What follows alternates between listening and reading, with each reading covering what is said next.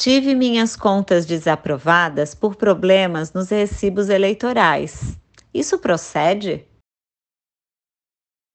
irregularidades insanáveis detectadas na emissão dos recibos eleitorais de uma campanha levam à desaprovação, porque recibos eleitorais são os documentos oficiais que tornam legítima a arrecadação.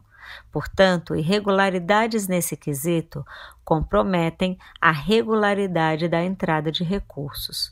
Então, é muito importante que você cuide para que não haja esse tipo de erro em sua prestação de contas. Acompanhe a série Responda em um Minuto. Inscreva-se no canal Professora Rita Gonçalves. Não perca nenhuma dúvida de aluno respondida em um minuto.